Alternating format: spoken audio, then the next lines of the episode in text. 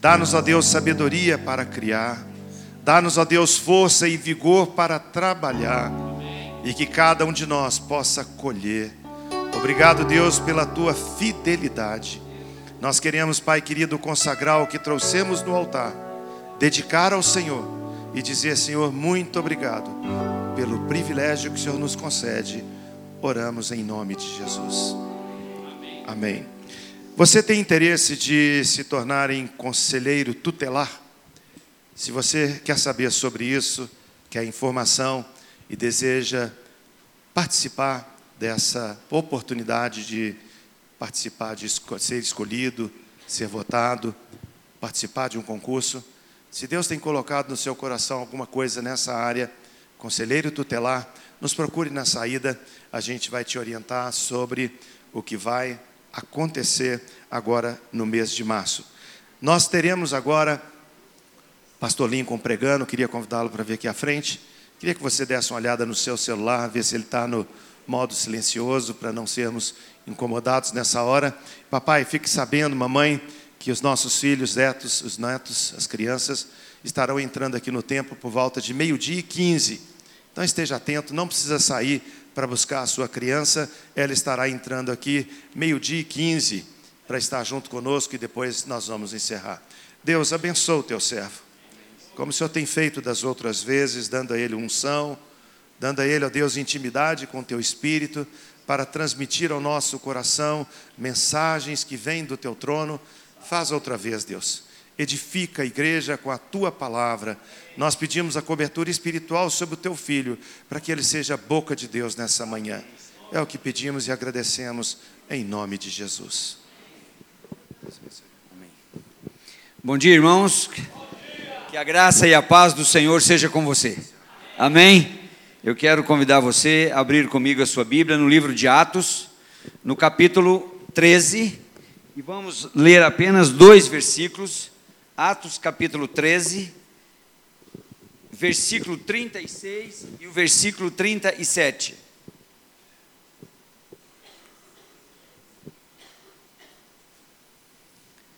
Atos, capítulo 13, versículo 36 e versículo 37. Tendo, pois, Davi servido ao propósito de Deus em sua geração, adormeceu, foi sepultado com seus antepassados e seu corpo se decompôs. Mas aquele a quem Deus ressuscitou não sofreu decomposição. Vou ler de novo. Tendo, pois, Davi servido ao propósito de Deus em sua geração, adormeceu foi sepultado com os seus antepassados e o seu corpo se decompôs. Mas aquele a quem Deus ressuscitou não sofreu decomposição. Pai, nós te damos graças e te louvamos no nome de Jesus por estarmos na tua casa nesta manhã.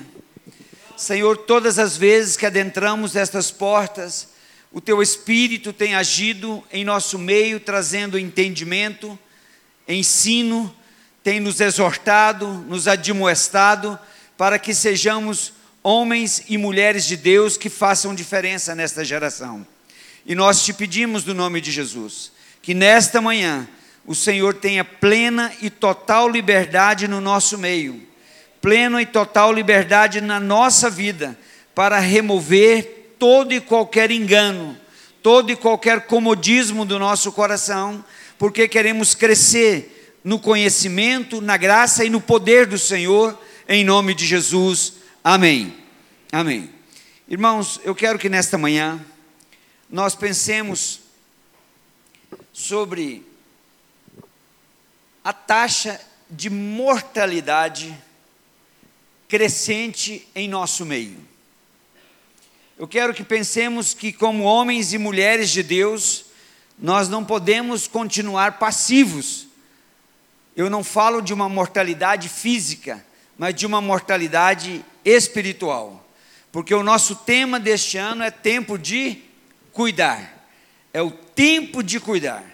Então, eu creio que o Espírito Santo de Deus quer nos fazer enxergar esse propósito pelo qual Davi pôde ver na sua geração. né, o versículo diz: Davi serviu ao propósito de Deus em sua geração. E muitos de nós não temos ainda conhecimento do propósito que Deus tem para a minha vida, do chamado de Deus para a minha vida. Mas eu quero que nós imaginemos que para que venhamos a produzir esse resultado nesse propósito que Deus tem para nós, nós temos que ter a consciência da nossa identidade, a consciência da autoridade que o Senhor nos deu. Sem esta consciência, dificilmente nós vamos obter resultados no chamado e no propósito de Deus. Veja que em João capítulo 15, versículo 16, Jesus diz assim: Não foi vós outros que escolhestes a mim, mas eu escolhi a vós para que vades e deis fruto e o vosso fruto permaneça, a fim de que tudo quanto pedirdes ao Pai em meu nome, Ele o fará. Veja que coisa tremenda. Ele diz: Não foi você que escolheu me servir. Ele disse: Não, fui eu que escolhi você. Olha que privilégio, sermos escolhidos por, por Deus para cumprir esse propósito nessa geração. E para cumprir este propósito, se nós não entendermos verdadeiramente quem nós somos em Cristo, se não entendermos verdadeiramente a autoridade que o Senhor nos deu, nós vamos viver uma vida cristã miserável. Por isso que Paulo escrevendo aos Coríntios, lá no capítulo 15, ele diz: "Se esperamos em Cristo só para esta vida, nós somos os mais miseráveis dos seres humanos ou dos homens. Se nós esperamos só para agora, assim nós seremos. E Jesus diz: Vós sois o sal da terra, vós sois a luz do mundo. Veja que a palavra aqui, ele não diz procure ser, se esforcem para ser. Ele disse: Não, vós sois. E veja que essas dois exemplos, essas duas figuras de linguagem usadas aqui, são extremamente fortes: sal e luz. E ele diz: e vocês são. Mas muitas vezes nós não temos esse entendimento. Muitas vezes não conseguimos nos ver como homens e como mulheres de Deus. Vivemos como pessoas naturais, que nunca tiveram ou não têm uma experiência com Deus. Eu observando um texto lá de 2 Reis, capítulo 4, versículo de 8 a 17, a gente vai ver um pouco sobre Eliseu. A Bíblia fala, denomina várias pessoas como com esse reconhecimento de homem de Deus. Nós vamos ver Moisés, foi chamado de homem de Deus. Nós vamos ver aquele profeta que veio profetizar contra o altar de Jeroboão. Ela diz: o homem de Deus que veio de Judá. Nós vamos ver Elias sendo chamado de homem de Deus. Nós vamos ver Samuel sendo chamado homem de Deus. Nós vamos ver Davi sendo chamado homem de Deus. Sansão, quando a mãe e o pai recebem aquela palavra através de um anjo, ele chama aquele anjo de Deus como homem de Deus. Irmãos, mas o homem que mais recebeu esse reconhecimento de homem de Deus foi Eliseu. Foi Eliseu. E veja que esse texto que vamos ler agora, que é 2 Reis, capítulo 4, o versículo de 8 a 17, ele diz: Certo dia, Eliseu foi a Sunem, onde uma mulher rica insistiu que ele fosse tomar uma refeição em sua casa. Depois disso, sempre que passava por ali, ele parava para uma refeição. De modo que ela disse ao seu marido: Sei que este homem que sempre vem aqui é um santo homem de Deus. Vamos construir lá em cima um quartinho de tijolo e colocar nele uma cama, uma mesa, uma cadeira e uma lamparina para ele Assim, sempre que ele nos visitar, ele poderá ocupá-lo. Um dia, quando Eliseu chegou subiu ao seu quarto e deitou-se. Ele mandou o seu servo Geazi chamar a sunamita. Então ele a chamou e quando ela veio, Eliseu mandou que Geazi dissesse a ela: Você teve todo este trabalho por nossa causa. O que podemos fazer por você? Quer que eu interceda por você junto ao rei ou comandante do exército? Ela respondeu: Eu estou bem entre a minha própria gente. Mais tarde, Eliseu perguntou a Geazi: O que se pode fazer por ela? Ele respondeu: Bem, ela não tem filhos e o seu marido é idoso. Então, Eliseu mandou chamá-la de novo. Geazi a chamou e ela veio à porta. E ele disse: Por volta dessa época, no ano que vem, você estará com um filho nos braços. E ela contestou: Não, meu senhor. Não iluda a tua serva, ó homem de Deus. Mas, como Eliseu lhe dissera, a mulher engravidou e no ano seguinte, por volta daquela mesma época, deu à luz um filho. Veja que quando nós olhamos este relato, a gente sabe que aquele homem era reconhecido como homem de Deus pela sua conduta, pelo seu testemunho, pela sua integridade, pela sua maneira de portar e como ele agia na autoridade que Deus havia dado a ele. Então, são exemplos, são ensinamentos que a palavra de Deus nos mostra para que nós saibamos que esta mesma graça, esta mesma unção que estava sobre a vida desses homens de Deus, ela está sobre nós. Parece que só o irmão ali que ouviu o que eu falei. Eu vou repetir de novo. Né? Que essa mesma graça e unção que estava sobre aqueles homens de Deus está sobre nós. Aí eu vi que eu não tinha expressado bem, foi por isso. Mas veja, irmãos, eu tenho que dizer amém, crendo no meu coração, que eu tenho uma autoridade delegada pelo Senhor para abençoar, para ser e para fazer diferença onde eu estou. Jesus disse: Vocês são sal, vocês são a luz. Então, quando nós olhamos essa quantidade de homens que a Bíblia menciona como sendo homens de Deus, isto não era um título. Isso não era um título. Isso era uma característica da presença de Deus na vida dessas pessoas. Eliseu era um homem simples, de uma origem muito humilde. Quando Elias foi chamar Eliseu, atendendo um mandado de Deus, o que ele estava fazendo? Arando terra era um agricultor, ele estava arando terra. Muitas vezes nós nos escondemos atrás daquilo que nós não somos. Ou verdade, não escondemos, tentamos. Ah, é porque eu tenho pouco tempo de convertido. Ah, é porque eu não leio muita Bíblia. Ah, é porque eu não sei como fazer. Ah, é porque eu sou de uma família humilde, de uma origem humilde a gente encontra dois homens na Bíblia que Deus chamou que apresentaram essas mesmas desculpas. Alguém lembra quem foi? Gideão e Saul. Ai, a minha família é mais pobre. Eu sou o menor da casa do meu pai. Como se Deus tivesse isso como quesito essencial para usar. Irmãos, Deus quer usar homens comuns, como você, como eu, né?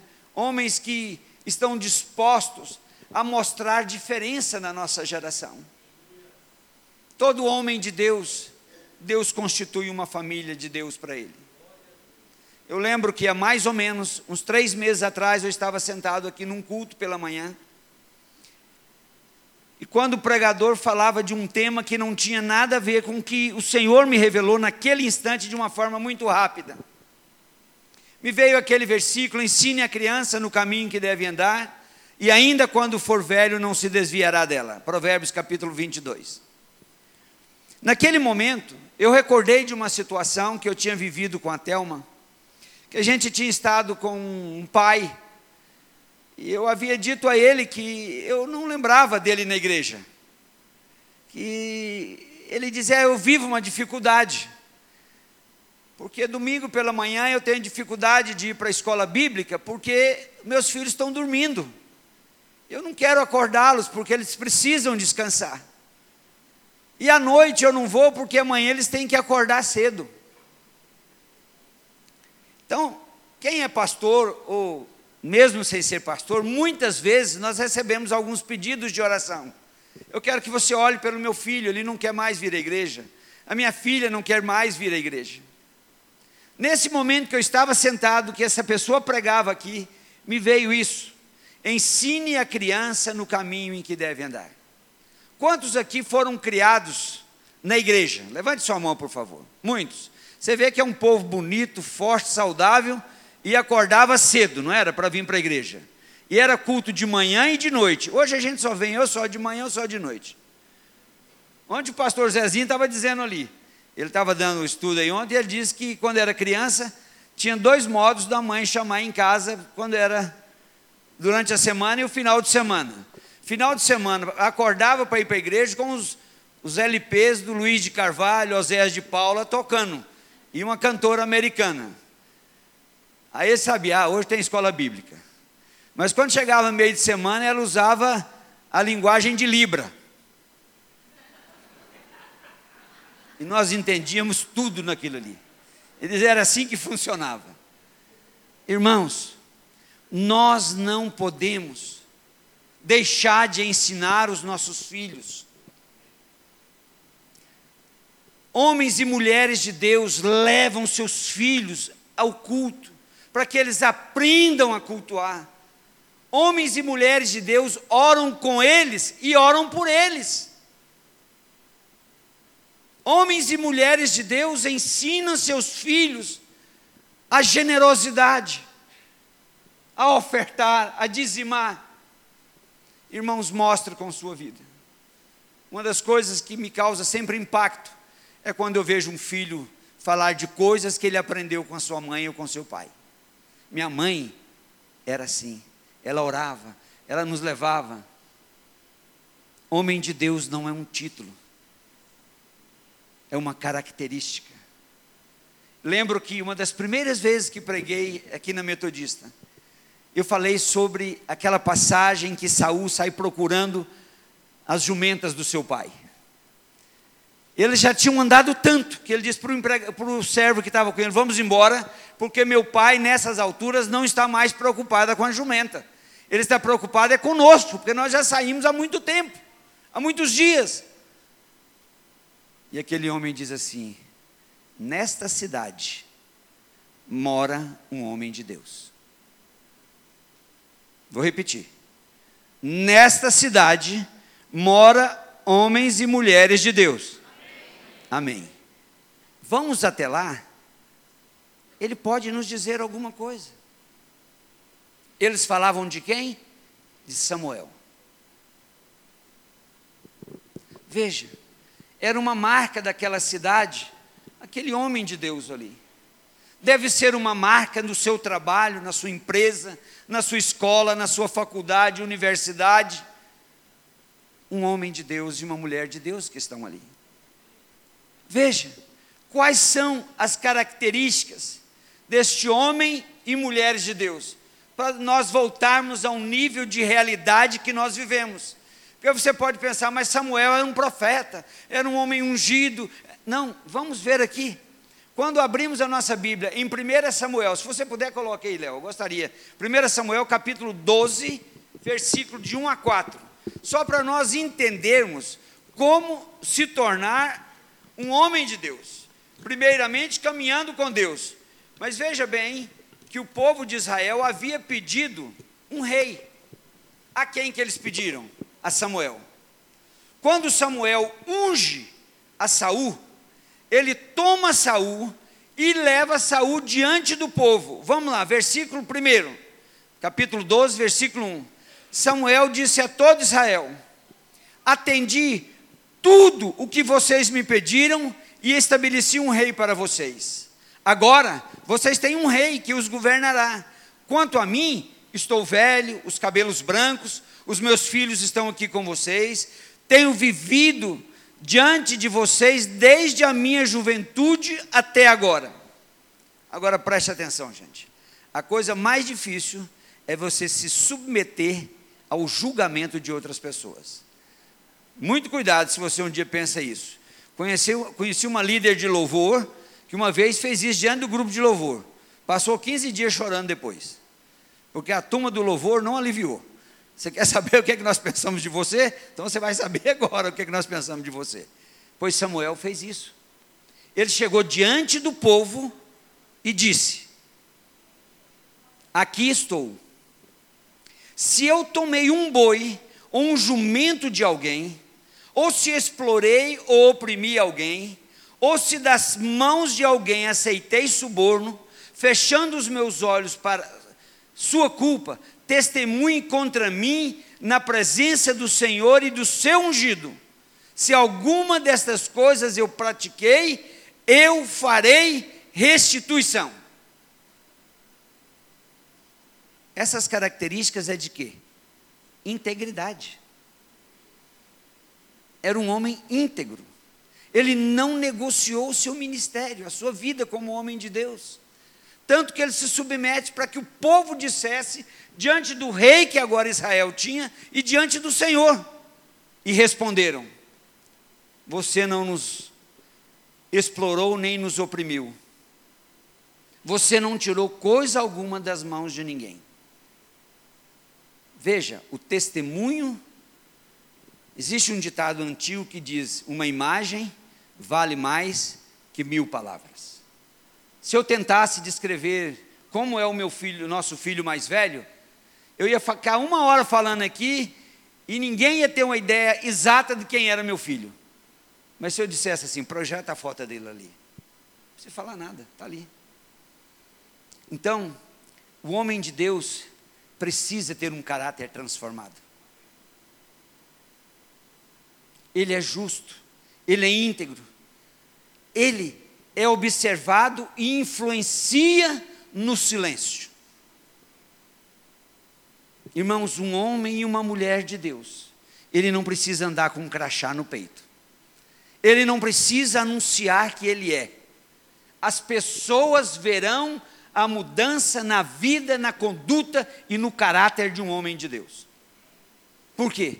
Porque o homem de Deus está comprometido com Deus, que se comprometeu conosco, dando o Espírito Santo para viver em nós. Eu creio firmemente que pela nossa presença em qualquer lugar, as coisas acontecem e deixam de acontecer, por sermos de Deus. Eu acredito e posso mostrar biblicamente. Quer ver dois exemplos só? José no Egito e Daniel na Babilônia. Por causa deles, por causa de José, o povo de Israel não foi aniquilado. Muito pelo contrário, tiveram grande prosperidade com aquela situação do Egito. Daniel, da mesma forma. Então eu creio, e é bom que nós entendamos isso, irmãos. Por sermos homens de Deus, por sermos mulheres de Deus, não significa que nós não vamos errar. Mas significa que nós vamos consertar o erro. Veja que quando Samuel submete aqui ao julgamento popular, ele diz: se alguém eu roubei, defraudei, eu vou restituir. A restituição faz parte da vida cristã. Eu lembro, uma vez, quando surgiu o encontro, aquele encontro do G12, como é que é? Com Deus, no final de semana, né? Isso. Eu fui participar do primeiro que teve aqui em Belo Horizonte. E lá eu ouvi um testemunho que me marcou. Até já contei isso aqui. De um jovem que teve uma experiência com Jesus. Ele ficou tão impactado e transformado que ele voltou para casa foi no seu quarto, na sua estante, tirou um montão de livros que ele tinha roubado da biblioteca da escola. Colocou e voltou para a escola e disse: Olha, eu estudei aqui no ano tal. Eu estou aqui para devolver porque esses livros pertencem à biblioteca e eu roubei naquela época. E eles disseram, e a mulher disse: Mas por que você está fazendo isso logo agora, depois de tanto tempo? Ele disse: Porque agora eu encontrei a Jesus e eu vi que eu estou errado. E ela diz: Mas que igreja você está? E o pastor dele é que contou esse testemunho. No domingo seguinte, estava a mulher da escola, a bibliotecária, com toda a sua família sentada ouvindo a palavra, por causa desta atitude. Irmãos, são atitudes. Então agora eu quero fechar falando desta mortalidade infantil, infanto espiritual, que eu quero falar. Porque nós vimos que esses homens de Deus que nós meditamos rapidamente sobre eles nesta manhã, eram homens que tinham uma autoridade que eles reconheciam e usavam dessa autoridade. Nós temos um conceito, mas nós não cremos nessa autoridade. Isso é o que faz a diferença. Que taxa por anos a gente viu nos noticiários do Brasil dizer que o estado onde tinha maior taxa de mortalidade infantil era o Nordeste, especialmente o estado do Ceará. E isso foi mudado. Hoje já não é tanto como era. Quando a gente olha em países, é os países, alguns países da África. E eu pensando um dia, meditando sobre isso, eu pude descobrir que na igreja o índice de mortalidade infanto-espiritual é muito maior do que essas mortalidades que acontecem nesses estados ou nesses países.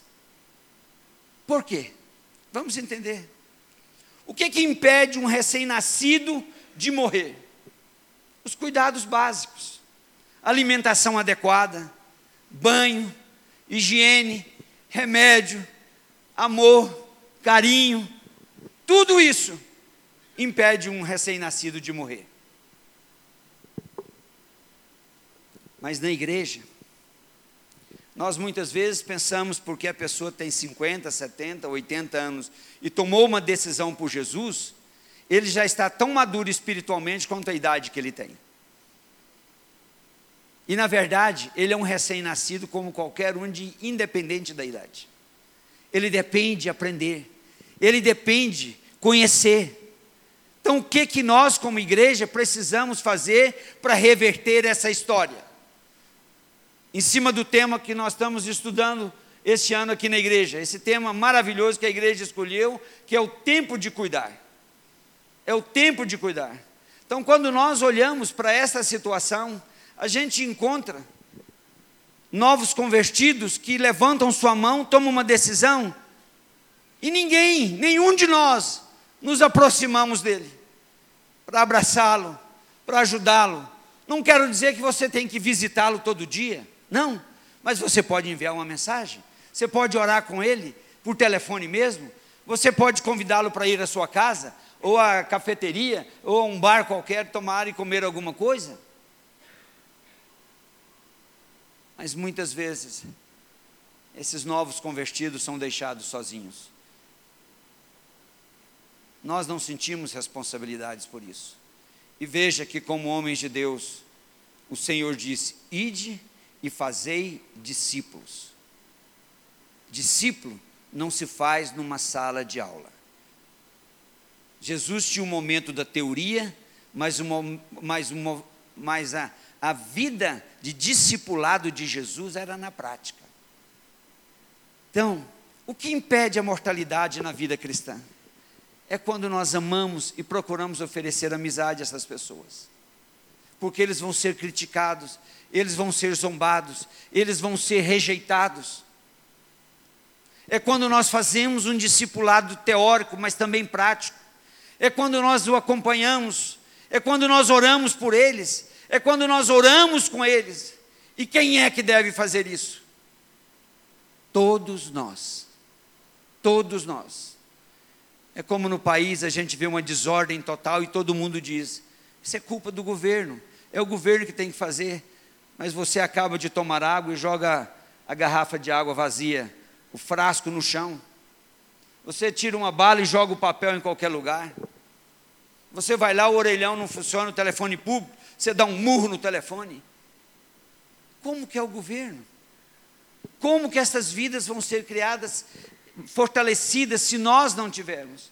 Eu vejo eu e a Thelma um exemplo de bênção de Deus e cuidado conosco.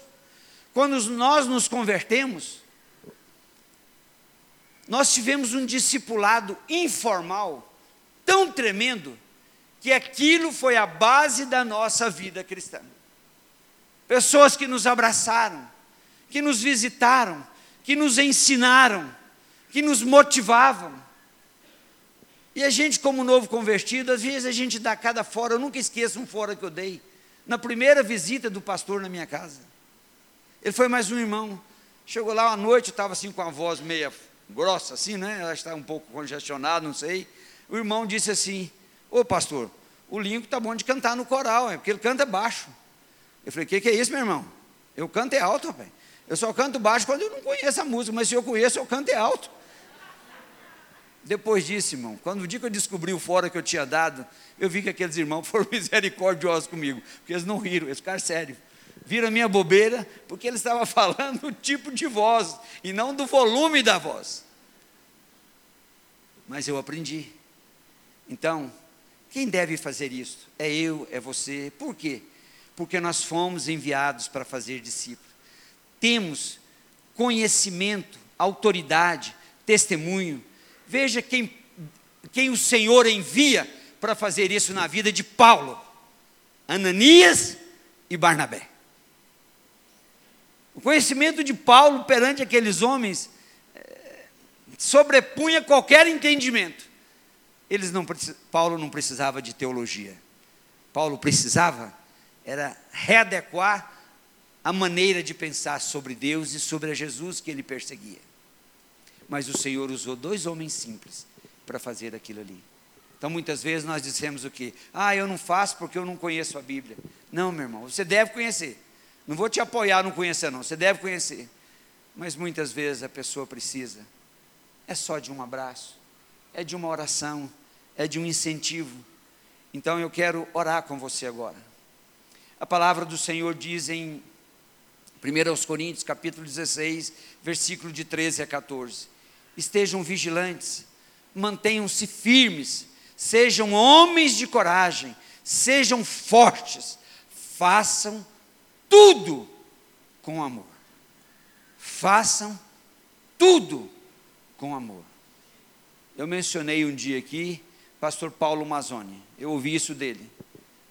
Ele um dia disse que lendo um artigo, ou vendo um artigo na televisão, um documentário, um homem, um americano que dedicou 30 anos da sua vida estudando e cuidando para manter os morcegos vivos. Para que eles não fossem destruídos nas cavernas e onde eles vivem, nas matas. O Paulo diz que quando acabou de ver aquilo, ele sentiu vergonha ele diz: 30 anos esse homem investiu o seu tempo para cuidar de uma coisa tão desprezível como é o morcego. E eu que sirvo a Jesus não tenho a dedicação que esse homem tem. Eu quero te convidar para ficar em pé. Eu quero convidar você a fazer a sua oração. Eu quero convidar você a colocar a sua vida diante do Senhor e dizer: Senhor, abra os meus olhos, porque eu preciso ver estas oportunidades. Abra os meus olhos, porque eu quero, Senhor, impedir essa mortandade no seio da minha igreja, no lugar onde o Senhor me levar. Muitos que tiveram uma oportunidade levantaram suas mãos para Jesus depois eles vão para o inferno. Sabe por quê? Não foram ensinados, não foram discipulados, não foram cuidados. Ou passaram a ser crentes em Jesus, mas místico. Que crê em Jesus, mas crê numa porção de coisa aí, porque não foi ensinado. Aí a gente acha um absurdo. Mas não é não, meu irmão. É porque no processo houve falha. A igreja, não esse prédio, não a instituição. A igreja, eu, não me dispus a abraçar esse irmão e andar com ele. Paulo diz: estejam vigilantes, mantenham-se firmes na fé, sejam homens de coragem, sejam fortes, façam tudo com amor. Então você que muitas vezes tem reclamado não ter oportunidade para servir na igreja, porque há muitos que fazem isso. Ah, na minha igreja não tem como servir. Não diga isso não, meus irmãos. Isso é mentira. O diabo está te enganando. Se você diz da minha igreja eu não tenho um cargo, uma função, um título, tudo bem, eu vou entender. Mas você não ter oportunidade para servir não é uma verdade. Que o reino de Deus nós servimos onde o Senhor nos plantou, onde o Senhor nos levar. Então eu quero que você ore. Se você nesta manhã sente no seu coração o desejo de dizer o que Isaías disse, ali no livro de Isaías, capítulo 6: Senhor, eis-me aqui, envia-me a mim. Ou, Senhor, eis-me aqui, usa-me. Senhor, abra os meus olhos para que eu possa ver. Senhor, me dê coragem, disposição. Senhor, eu quero, no nome de Jesus eu quero mudar a minha história. Eu não quero ser apático, indiferente. Eu não quero estar de braços cruzados, vendo esses bebês na fé da minha igreja morrendo. Não, eu quero abraçá-los, eu quero ajudá-los, eu quero orar com eles, eu quero ensiná-los. Nós temos cursos de formações aqui na igreja. Procure o seu pastor e diga: Pastor, estou com uma pessoa, mas eu não sei como fazer, me ajuda. E eles vão fazer isso com prazer. Então eu quero, não vou te chamar para vir aqui à frente. Mas se você hoje entendeu que a sua identidade é de um homem e de uma mulher de Cristo, é a identidade de Cristo que predomina na sua vida. E Jesus diz: Vós sereis meus amigos se vocês fizerem o que eu mando. E você hoje toma uma decisão de dizer: Jesus, eu me disponho a estar mais atento agora. Eu não quero que um visitante entre na minha igreja e saia sem que eu o cumprimente, sem que eu lhe dê um abraço e diga: Você é bem-vindo. Se você crê que faz parte desse processo de salvar vidas, novas vidas convertidas a Jesus. Eu quero que você coloque a mão sobre o seu coração e eu quero orar com você. Mas eu quero te dizer uma coisa, meu irmão. Eu quero te prevenir de uma coisa. Muitas vezes a gente faz uma decisão pensando de uma forma, mas Deus tem multiformes de agir. Ele pode fazer isso aqui dentro, com o seu vizinho no seu local de trabalho então esteja atento ao sinal de Deus. Senhor, nós te damos graças, porque quando olhamos a Sua palavra, o Senhor nos chama de homens e de mulheres de Deus, pessoas que foram escolhidos para produzir frutos, para marcar esta geração. Nós te pedimos no nome de Jesus, sabedoria, discernimento espiritual, sensibilidade, capacidade de amar. Senhor, nós não queremos ser um discipulador formal, mas queremos mostrar com a nossa vida, queremos mostrar com o nosso exemplo. E aqui está a tua igreja reunida. Aqui está a igreja de filhos do Senhor nós estamos num tempo que é o tempo de cuidar. E nós queremos aprender a cuidar uns dos outros, porque é assim que é o desejo do Senhor para a nossa igreja. Abençoa, Pai, a cada um de nós. Abençoe a nossa casa. Abençoe a formar filhos, homens, filhas, mulheres de Deus, Senhor. Ensina-nos a fazer isso, em nome de Jesus. Amém, Senhor. Amém, e amém. As crianças estão chegando. Eu queria aproveitar esse minutinho, convidar o pastor Ari para vir aqui para orar por mim. Por quê? Porque estou saindo de viagem para a Argentina daqui uns dias, para um período de 13 dias. Então eu sempre que saio, eu faço questão de ter esse momento, porque isso para mim é significativo. Né? Ir na autoridade, ir debaixo da bênção da minha igreja e comunicando à igreja que eu estou indo. Deus querido, nós queremos enviar o pastor Lincoln nessa missão, pedindo Deus a cobertura espiritual. Assim como ele é bênção aqui, que ele seja bênção lá. Guarda a sua retaguarda, livra do mal, dá saúde, abre portas, Senhor, e dá a ele uma colheita gloriosa. É o que nós pedimos em nome de Jesus. Amém. Amém. Pode sentar um minutinho? O povo de Deus, só, só uma coisa. Vocês viram o pastor o Ari com aquela tipóia ali. Então, na hora que você abraçar o pastor, presta atenção, porque tem uns irmãos aqui mais efusivos, que aí ele vai voltar e tem que fazer outra cirurgia. Ajuda o homem, gente. Viu? Olha as nossas crianças aqui, estão chegando. Papais, vocês vão receber seus filhos e nós queremos abençoá-los, em nome de Jesus conversa com ele sobre o que está acontecendo ali. Ele está sendo ministrado na palavra de Deus. E é importante que você aguce essa curiosidade dele, viu? Olha que família. Ei, tudo bom? Deus abençoe sua semana.